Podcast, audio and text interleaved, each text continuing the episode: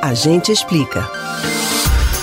Mesmo para quem não pratica atividade física, é perceptível que o mercado fitness veio para ficar.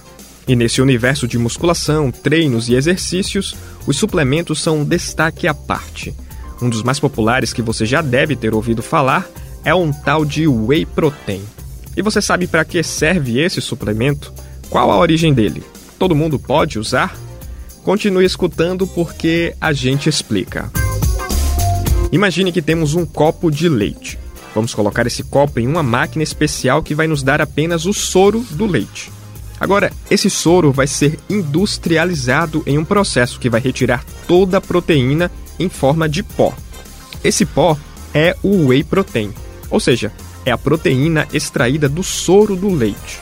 Por ser altamente concentrado, ele contém uma boa parte das substâncias que consumimos todos os dias e também fornece substâncias importantes para a produção da fibra muscular.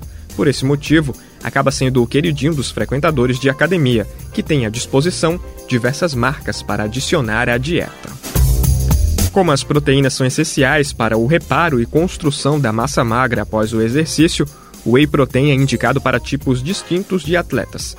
Para aqueles que praticam esportes de longa duração, como corrida e ciclismo, e para pessoas que buscam hipertrofia, ganho de força e potência muscular.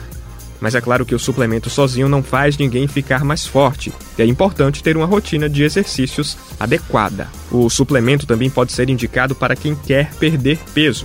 Devido à proteína ser um nutriente que traz saciedade, estudos mostram que o consumo de whey protein auxilia a perda de gordura corporal, pois as pessoas acabam comendo menos.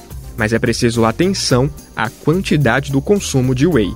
Muitos especialistas recomendam no máximo uma dose por dia, o que equivale a cerca de 20 a 25 gramas.